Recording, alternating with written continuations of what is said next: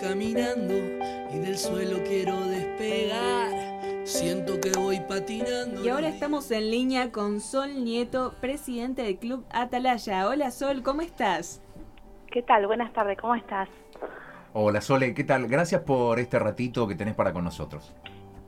No, por favor, un placer. Sol, ¿Cómo la- están? Muy bien. La primera pregunta tiene que ver con los inicios de- del club. Si nos podrías contar, eh, aunque sea brevemente, cómo se fundó el club. Bueno, el club se fundó en 1934 como un club de básquet para, para la disciplina. Eh, bueno, básicamente eso, estaba, fue cambiando de, de diferentes lugares en el barrio República de la Sexta y es un club de barrio que cuenta aproximadamente con 500 socios y, y donde la disciplina fuerte si es el básquet está en el último tiempo bastante eh, el vóley que se ha sumado a la rama femenina y masculina. Así que bueno es un padre, chico, eh, muy familiar y que tiene su suerte de año tras año va creciendo por suerte Y en tu caso particular, ¿cómo llegaste a, Primero, ¿cómo decidiste que querías ser presidente y cómo llegaste a serlo? Mira, yo hace muchísimos años que voy al club, de años aproximadamente, y en realidad no, no hubo una, una visión, no tuve una visión de dirigente, por así decirlo. Eh, simplemente siempre estuve ligada, eh, más allá de lo social, al, trabajo que se hacía día a día en el club, tratando de colaborar y ayudar en lo que podía. Y bueno, y después con los años se, fue dando la oportunidad de integrar diferentes comisiones directivas. En el 2012 está la posibilidad con el presidente de ese momento, bueno, una cuestión de eh, y había asamblea en ese momento, así que todos mis compañeros que yo tomé la posta, no lo pensé mucho eh, y seguí trabajando como venía trabajando hacía años para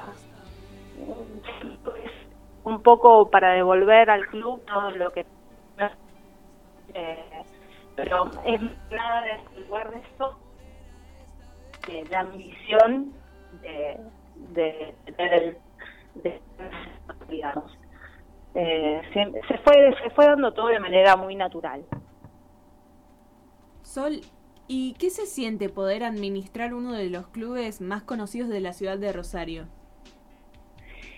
Mira, es un desafío constante, es muy importante, eh, y más para alguien como yo que, que siente tanto por el club, eh, es una responsabilidad muy grande. eh, pero bueno, también lo veo desde la parte socia, ¿no? Digo, no, no, siempre me corro del lugar de dirigente y todo lo que lo que se hace es, es por amor al club, es por amor al, que es mi segunda casa. eh, y bueno, trabajar y, y lograr ciertos objetivos y que y en lo más más alto, en, ejemplo, e ir creciendo en otros, para mí es es muy satisfactorio, es un orgullo muy grande. ¿Y qué es lo más difícil de, de ser presidente de un club? Eh, y es todo, si bien con los años uno se va acostumbrando, eh, es todo difícil, es, son las problemáticas diarias, son eh, problemas que surgen, que tenés problemas muy grandes, eh, sentís una, yo siento una satisfacción poder manejar, eh, manejar, dirigir eh, el club de mi vida. Para mí nunca lo, nunca lo imaginé, nunca lo pensé. Y estar donde estamos hoy, con todo lo que se ha logrado en este último tiempo, para mí es, hermoso. Es, ah, no, no, no, digo, no, nunca lo, lo imaginé, nunca lo, lo proyecté. y, y tener todos estos resultados y el crecimiento eh, es Hola Sol, te saluda Jacqueline, ¿cómo estás? Mi pregunta va, eh, bueno, en este contexto que estamos viviendo hoy, ¿cómo lo está viviendo el club con respecto a, bueno, al no tener acceso a la apertura y, bueno, todo lo que conlleva el contexto? Mira, es una, estamos en una situación muy difícil, una crisis bastante importante. Eh, vivimos en 2020, eh, ahora nos agarra como más preparados, pero no deja de ser difícil. Eh, nos veníamos acomodando, uno como encaminando eh, toda la situación. Nuevamente, eh, en los clubes de barrio donde son, somos asociaciones sin fines de lucro, donde la cuota es mínima para poder funcionar y no poder no poder abrir trabajar implica que, que bueno que el club tiene que seguir cumpliendo con sus obligaciones los ingresos son caros y bueno eh, tenemos que todos los días es reinventarnos para para tratar de, de salir de esta. Entendemos por supuesto la situación crítica sanitaria y el contexto que estamos viviendo y si bueno si esto de, del cierre de los clubes aporta para que, para que la por supuesto que es bienvenido pero aún así es muy difícil. Han bajado mucho la cantidad de eh, familias que se han dado de baja por obviamente por si bien la cuota es mínima no pueden afrontar el gasto y bueno, eh, el PIB sigue funcionando, digo, tiene que cumplir con, con compromisos ya puestos que siguen llegando con incrementos incluso como si no pasara nada. Entonces, bueno, es es crítico, es crítico. Eh, se trata de, de, de generar siempre los clubes eh, lo que hacemos es ventas de, de de empanadas, risas, pero bueno, tampoco podemos estar agotando porque uno hace, la gente ayuda con un montón, pero también no, no podemos estar haciendo eh, pero bueno, eh, lo que nos salva al club, como a todos los clubes creo yo, eh, son los socios, que con el esfuerzo eh, de pagar la cuota o de mantenerse al día o, de colaborar desde el lugar que puede, hace que el club subsista. Hay como un corte en la, en la llamada, yo no sé si lo nombraste o no.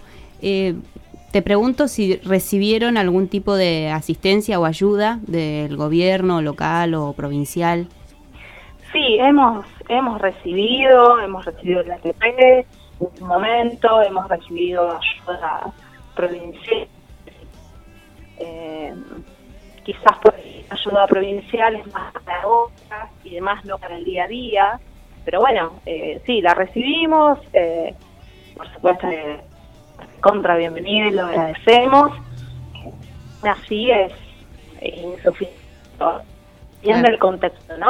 Eh, pero bueno, y, también es importante, al menos en, nuestro caso, el, el, acompañamiento que tenemos de la municipalidad, el eh, viste, eso es importante porque años anteriores, al menos nosotros no lo veíamos eh, el que estén, el que, bueno, eh, tratemos de hacer esto o, que estén presentes ante, posibles programas y que, estén atentos a eso. Eh, la, la, la, lo que lo, no es que nos, nos, permite eh, seguir, pero bueno, eh, sí, Sol, hace un ratito nombrabas esto de los socios. Eh, Yo te quería preguntar cuántos miembros tiene el club hoy en día. Mira, hoy tiene 900 socios aproximadamente. Eh, se mantiene eh, 900 socios, un poco más, un poco menos, en los últimos años.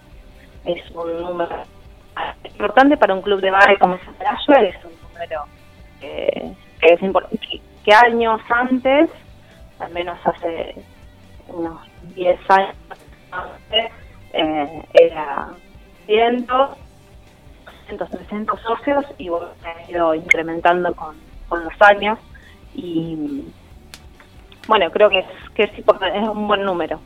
Eh, está ¿Tiene, bueno. tiene que ver, Sol, con la, con la función social. Yo te quería preguntar eh, con esto justamente, con la función eh, no solamente deportiva, sino también con la contención social que hacen ustedes en el club y además en el, el lugar geográfico donde están, eh, en el barrio donde están, donde, por ejemplo, los más chiquitos, eh, está bueno que tengan un lugar a donde, bueno, puedan ir y entretenerse, divertirse, estar con, con otros pares. Totalmente, la función principal del club es, la función social, es la contención, eh, son los vínculos que se generan, que no se generan en otro lado. Eh, también es un club eh, familiar, como la mayoría de los clubes de barrio. Eh, bueno, todo esto se, se, ve más por ahí. ¿viste? Por ahí en clubes grandes no, no, no se tiene tanto del vínculo civil, por supuesto, pero un club de barrio se, se ah, los valores que inculca, los códigos, eh, que es un lugar eh, súper importante para niñas y los jóvenes que, que no estén en la calle y que estén dentro del club, haciendo un deporte o, haciendo, o teniendo una vida social, eh, es fundamental.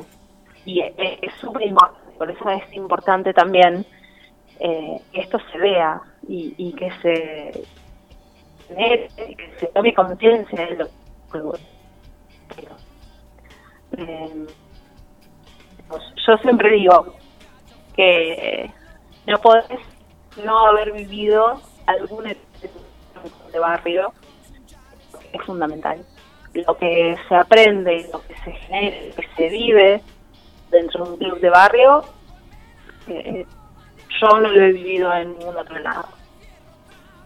Sol, te vamos a ir liberando, sabemos que estás ocupada. eh, agradecerte enormemente este ratito que has tenido para con nosotros. Seguramente te vamos a volver a, invitar de acá algún tiempo para volver a, charlar. Ojalá que ya con las puertas de no solamente de Atalaya, sino de todos los clubes ya abiertas. Eh, eh, un, agradecimiento muy grande de parte de todos nosotros y un gran abrazo. Por favor, muchas gracias a ustedes. Un beso grande.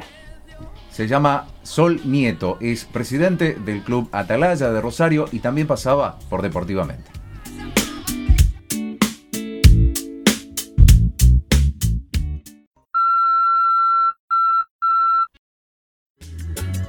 Seguimos en Deportivamente. Me, me gusta porque hace, hace El- los gestos. El 3, sí, sí. 2, 1. Bien, bien, está avanzando, está, está creciendo. Me gusta que, que- que tenga ese despliegue físico también. Porque eh, no es solamente la voz, también es un despliegue físico el que hacemos Por nosotros. supuesto. Y así como usted dice que sigue creciendo, también nosotros seguimos creciendo a nivel de programa porque acá tenemos otro mensaje. De Pero vamos, aplausos, muy bien.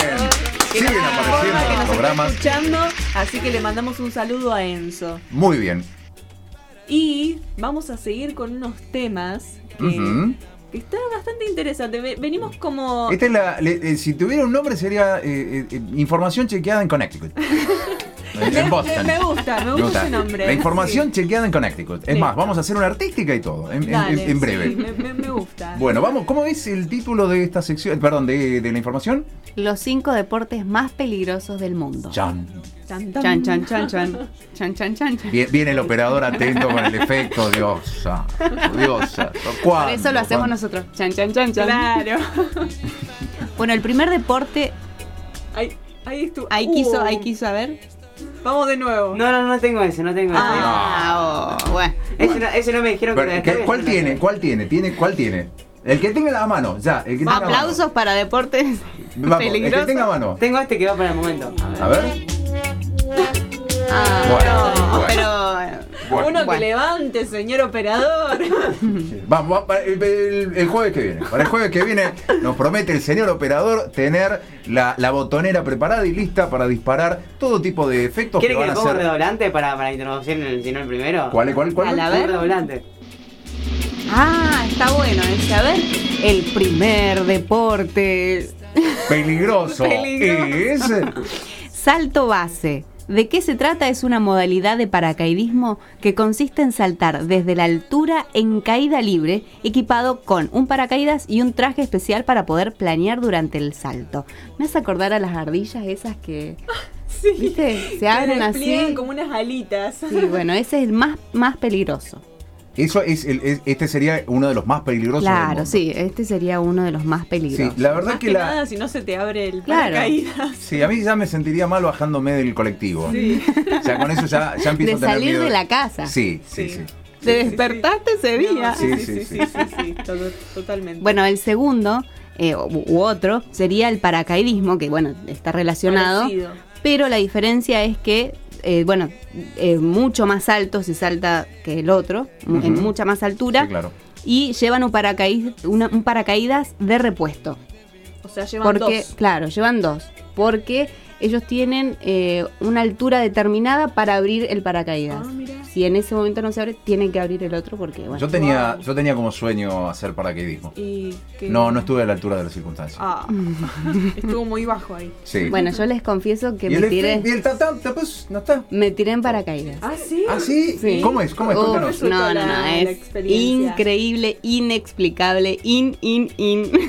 ¡Qué bueno! Sí, la verdad que fue algo maravilloso, un regalazo. Ajá. Y es como, ¿qué te puedo decir? A ver, firmás diciendo Te que... haces cargo de tu vida. Claro, o sea, te tirás siendo consciente de que no podés... Te da, te da una confianza bárbara, una Claro, seguridad pero bárbara. Bueno, va- aquí Mucho tiene este- gusto. mucho gusto. Aquí firme, por favor, que si usted eh, le pasa algo, nosotros no tenemos nada que ver. Me Pero- subo al avión con una seguridad y una tranquilidad.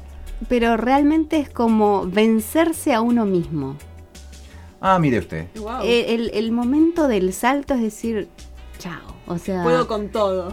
o sea, sí, llegué hasta acá y me animo y voy y bueno, se abrió, por suerte se abrió. En el vuelo que usó, yo- me imagino que usted hizo un salto. El salto tándem porque iba el instructor atrás. O sea, Correcto. no lo hice individual yo. ¿Y viajaron otras personas con usted? No, Ah, eso. No, le iba a preguntar si alguno se arrepintió, porque también puede pasar. puede pasar. Sí. me sí, subo sí. al avión, me estoy, Veo tengo el la paracaídas, todo, me abren la compuerta, me asusto y me tiro para atrás. Lo más eh, potente vendría a ser es la caída libre. Eh, eso es como lo que más adrenalina le produce a uno, por, por lo menos a mí. Y después cuando se abre el paracaídas es como que te vuelve el alma al cuerpo y ahí podés disfrutar de todo el paisaje y bueno, de todo lo que ves, ¿no? ¿Y usted en caída libre se sintió como una especie de versión femenina de Tom Cruise en Misión Imposible? Vos sabés que más que de Tom Cruise de, de Toy Story, cuando va con el... Bueno, Con el cohete. Ay, que la Eh, cara chao, nos se vemos, te- gracias. Eh, ¿Cuándo nos volvemos a encontrar? No. con Me- la me cara, gustó, me ¿viste? la Cuando se te ve... gráfica del momento. Ah, Pero estábamos bueno, así, hablando de los deportes Todo aquel que vio. Toy Story y el- vio la deformación de la cara Sí. con el aire, bueno, así fui yo. Wow. Bueno, tenemos eh, un ratito para uno más. Ujú. Una escalada al... No, esa, esa no. No, no me Esa no le gustó, Esa no, le pareció tan peligrosa. Ay, bueno, no, yo me tiro en paracaídas. No, a mí no igual todo es tan peligroso. miedo. Yo lo voy a nombrar. Esa escalada Sí, es sin escalada, cuerdas. sí, no, es, es una potente. escalada sin cuerdas. Bueno, yo lo he visto, a- a- O sea, hablando de Tom Cruise, lo hace en una película, lo más bien. Bueno, o sea, ahí con tu cuerpo tenés que mantener Claro. el equilibrio y, y rezar por no caer. y agarrar bien y que no venga Sí, un bicho no, y te no, no, muerda el dedo. Bueno, y buceo en cavernas. Esto por ahí me produce más temor por el ¿Cómo, hecho cómo, de cómo, cómo? buceo en cavernas. Uy, Dios. Porque o se te puede acabar el oxígeno del tubo eh, y como son oscuras, obscuras la- las cavernas, No se ve eh, mucho. te podés desorientar y no poder volver a la salida o a la entrada de la caverna. Claro. Entonces, bueno, eso a mí me produce. Pero es algo pendiente que quiero, no en caverna, sino bucear. Bueno, Me nosotros, encantaría bucear. nosotros la podemos acompañar hasta el ingreso a la caverna. No, no, la la caverna no. saludamos, la abrazamos, sacamos fotos. eh, el último, último gran recuerdo. Y, y después, bueno, usted se tira y si sale, sale y la recibimos. Y si no, no. Y bueno. Y si no, haremos otro deportivamente No. con, con otro equipo. Pero aclaré, no en caverna, sí en corales. Me gustaría ir. Ah, claro, bueno, sí, yo también quisiera hacer buceo en la pileta.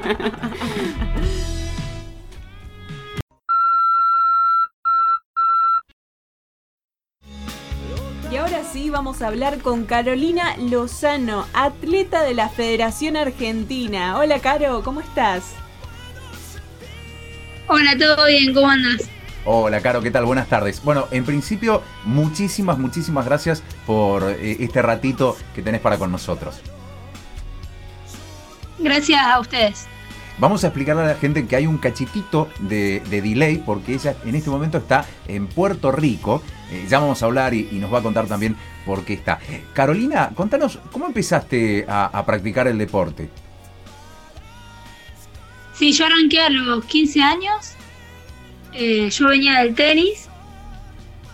Eh, bueno, en, en tenis tenía un preparador físico que me vio condiciones, así que se comunicó con, con mi actual entrenador Leandro Gelfi. Eh, y bueno, desde ahí arranqué a, a practicar atletismo. ¿Y siempre te interesó el atletismo con ob- ob- obstáculos o te, otro tipo también te, te llamó la atención? Eh, sí, yo desde que arranqué siempre corrí medio fondo y fondo, 800, 1500, 3000. Eh, bueno, después eh, comencé con los 3000 con obstáculos, pero sí siempre hice todas las pruebas de medio fondo. Bueno, este año corrí 3000 con obstáculos y 1500. Eh, digamos que las dos estoy corriendo. Hola, Caro, te saluda Jacqueline. En primer lugar, agradecerte de representarnos y, y llevarnos con vos. Y, en- y, eh, bueno, y preguntarte cómo son tus entrenamientos. Bueno, eh, yo entreno todos los días, eh, dos, dos turnos por día. Eh, generalmente a la mañana siempre hago, realizo fondos, eh, que son trotes de, depende, a veces tengo una hora, 50 minutos, a veces más rápidos de 40 minutos, eh, pero sí, generalmente todas las mañanas hago fondos. Y después a la tarde, bueno, tengo días que, hago, que voy a la pista, otros días tengo gimnasio. Así que bueno, eso más o menos mi, son mis días. ¿Y cómo te preparas mentalmente para una carrera? Más allá de los entrenamientos. Bueno, en realidad uno en, en- en los entrenamientos intenta como que hacer de cuenta que está en una competencia, de, eh, de hacer, digamos, lo mismo que, que, que se estaría en la competencia. Y bueno, y fuera de- del entrenamiento, eh, nada, uno por ahí antes de la competencia es intentar de distraerse también. Y, y en momentos eh, la concentración es eh, también imaginarse la carrera, meditarla, eh, eh, como uno se concentra, se visualiza, visualizaciones, yo hago muchas, que me visualizo corriendo, qué es lo que quiero hacer, eh, y, bueno, así es una forma de concentrarme. Claro, eh, Caro, te, eh, hace muy poquitos días te pudimos ver o, tuvimos noticias tuyas de tu participación en, el, en el sudamericano. ¿Qué nos podés contar de, eso? Bueno, eh, el sudamericano en Guayaquil, Ecuador, eh, corrí 3.000 con obstáculos, eh, obtuve el cuarto puesto, no, no fue la carrera que quería, no esperaba tener una mejor posición, esperaba el podio y, y, bueno, y un, mejor tiempo, pero bueno, son carreras y, y- y hay que seguir. Claro, yo te quería consultar, eh, te quería preguntar, eh, no, no vamos a entrar en, la, en la discusión, en la cuestión polémica, pero si, te sorprendió, vamos, sí vamos a hacer una pequeña introducción. Eh, eh, no, no había muchos atletas que tenían la posibilidad de, viajar a, disputar este campeonato en Ecuador y este, finalmente pudieron viajar por la intervención de un influencer de Santiago Morratea que logró llevar adelante una, una colecta. ¿Te, sorprendió todo esto que se generó? Sí, bueno, eh, por empezar, cuando pasó todo esto, que, que hubo una reducción del equipo, eh, fue una bastante, eh, un conflicto bastante, porque habían muchos que, que quedaban fuera y, y, bueno, éramos pocos los que, los que íbamos, eh, así que como que se, se armó eso y bueno, por suerte se, se pudo resolver. Sí, realmente yo me sorprendí un poco con, con la movida esta de Santiago Maratea, no creí que en tan poco tiempo podía conseguir tanto dinero y, bueno, estábamos muy agradecidos. Eh, pero sí, se, se armó bastante, una, un bastante polémica entre eso y, bueno, y también que nosotros, los que estábamos eh, en el equipo, eh, tuvimos que viajar aparte porque ya teníamos los pasajes y, no podíamos ir en el charter ya que, nos, nos cobraban una multa y bueno, también se, armó un conflicto en eso, así que, pero bueno, por suerte después pudimos estar todos juntos allá en el sudamericano. Y Carolina, yo te quería consultar eh, con esto que tiene que ver con, con- quizá no tiene que ver con el deporte en sí, pero por ahí a través de las redes sociales te vemos eh, estudiando música. Eh, ¿Cómo es tu, tu relación con, con la música? Sabemos que estás estudiando piano. Sí, bueno, eh, ahora estoy, yo vine acá a Puerto Rico a estudiar, vine por una beca deportiva y bueno, y la beca deportiva es eh, a la par que tenés que estudiar y decidí estudiar eh, música en piano. Bueno, ahora, ahora me, gradué y bueno, ahora dentro de poquito es la graduación, así que ya, ya terminé de estudiar. Eh, y bueno, sí, siempre yo desde chica toqué el piano Así que bueno, cuando vine acá y vi la, la- que estaba la carrera de música, decidí estudiar eso. Y bueno, siempre lo, lo llevé a la par, digamos, al, al entrenamiento y, y a la música. ¿Y qué se siente poder justamente ser atleta por un lado y también poder estudiar música en otro país? Sí, eh, son cosas totalmente distintas, pero, pero está bueno porque por ahí me, eh, al, al estar en- tocando el piano, por ejemplo, eh, como que intento de, de olvidarme y distenderme un poco al atletismo y bueno, y, y- y al revés cuando estoy corriendo. Así que me parece que, que está Y por ejemplo, bueno también que sea ¿es- ¿solés escuchar música cuando corres? Eh, no tanto, o sea, cuando realizo los fondos, eh, sí, escucho a veces música. Pero bueno, después cuando entreno fuerte no, no se puede. pero bueno, eh, pero también me gusta a veces estar sin, sin música, sin correr, sin nada. Caro, una consulta con respecto al deporte. ¿Hay algo que el deporte argentino debería tomar como ejemplo eh, del país donde residís, o sea, de Puerto Rico, o al revés, o sea, que Puerto Rico tome algo como ejemplo de- del deporte argentino? Bueno, eh, acá lo que está bueno, que, es parecido a, a como se maneja en Estados Unidos, es el sistema universitario, que como te contaba antes. Eh, eso está bueno porque apoyan mucho al, atleta, eh, al atleta estudiante. Entonces como que le incentivan a hacer las dos cosas y, realmente se puede, es como que el, estudiante tiene un incentivo extra para entrenar eh, ya que le dan la beca y, bueno, eso es bastante positivo, porque bueno, en Argentina por ahí se complica bastante. El que es atleta por ahí no se le complica estudiar o cuando decide estudiar eh, como que puede tiene que dejar un poco eh, a un costado del atletismo, así que eso me parece que, está bueno. Caro, te vamos a ir despidiendo, sabemos que, estás ocupada. De mi parte, la última. Yo te quería preguntar, ¿cómo... ¿Qué, planes tenés a futuro? Bueno, eh, a futuro, bueno, como siempre, el, el- el objetivo, el sueño de todo atleta es ir a un Juego Olímpico. Eh, así que bueno, eh, ese, ese es como eh, seguir compitiendo a nivel mundial, poder ir a mundiales, Juegos Olímpicos y mantenerme en alto rendimiento. Digamos que eso es mi, mi plan futuro, mantenerme eh, en, el alto rendimiento varios años más. De mi parte, la última pregunta y ya te despedimos. ¿Qué le dirías a alguien que no se anima a comenzar a competir? Caro. Eh, bueno, una pregunta. Em, eh, sí, como que primero, primero más que todo es eh, uno, uno por ahí siente miedo o, dudas de qué va a pasar, de qué y yo creo que algo que, he aprendido todos estos años es que, que la competencia es eh, eh, es más o menos lo que uno hace, si uno va a una competencia, es que entrenó, que, que, se estuvo, todos los días entrenando y bueno, eh, y es como, es lo mismo que estar en la pista, es lo mismo que, haces todos los días, así que como que eh, yo creo que, eso también, la competencia, como que encararlo así, no, no con un miedo ni, yo, bueno, algo que también me ha servido es cuando voy a competir, es eh, intentar de disfrutar la competencia. También se, se, pasa mejor y más que, eh, más que todo eso.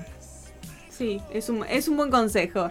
Caro, te damos las gracias por tu tiempo. Esperamos que te vaya súper bien, eh, que sigas entrenando a full y te deseamos el mayor de los éxitos de parte de todo el equipo de Deportivamente. Bueno, muchas gracias. Un saludo enorme. Ella es Carolina Lozano, atleta de la Federación Argentina y también pasaba por Deportivamente.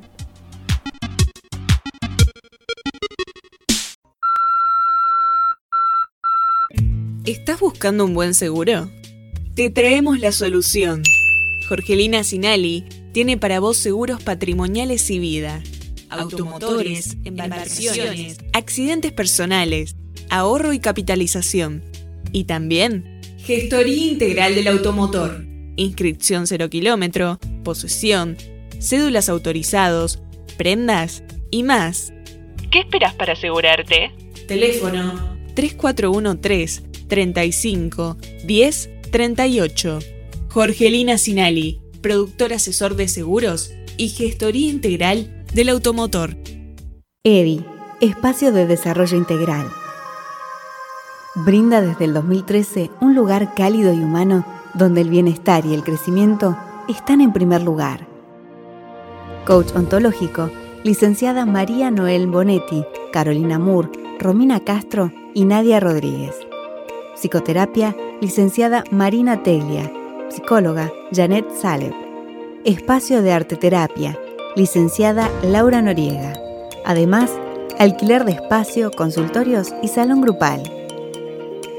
Contacto consultores.edi.gmail.com Espacio de desarrollo integral, donde el bienestar y el crecimiento están en primer lugar.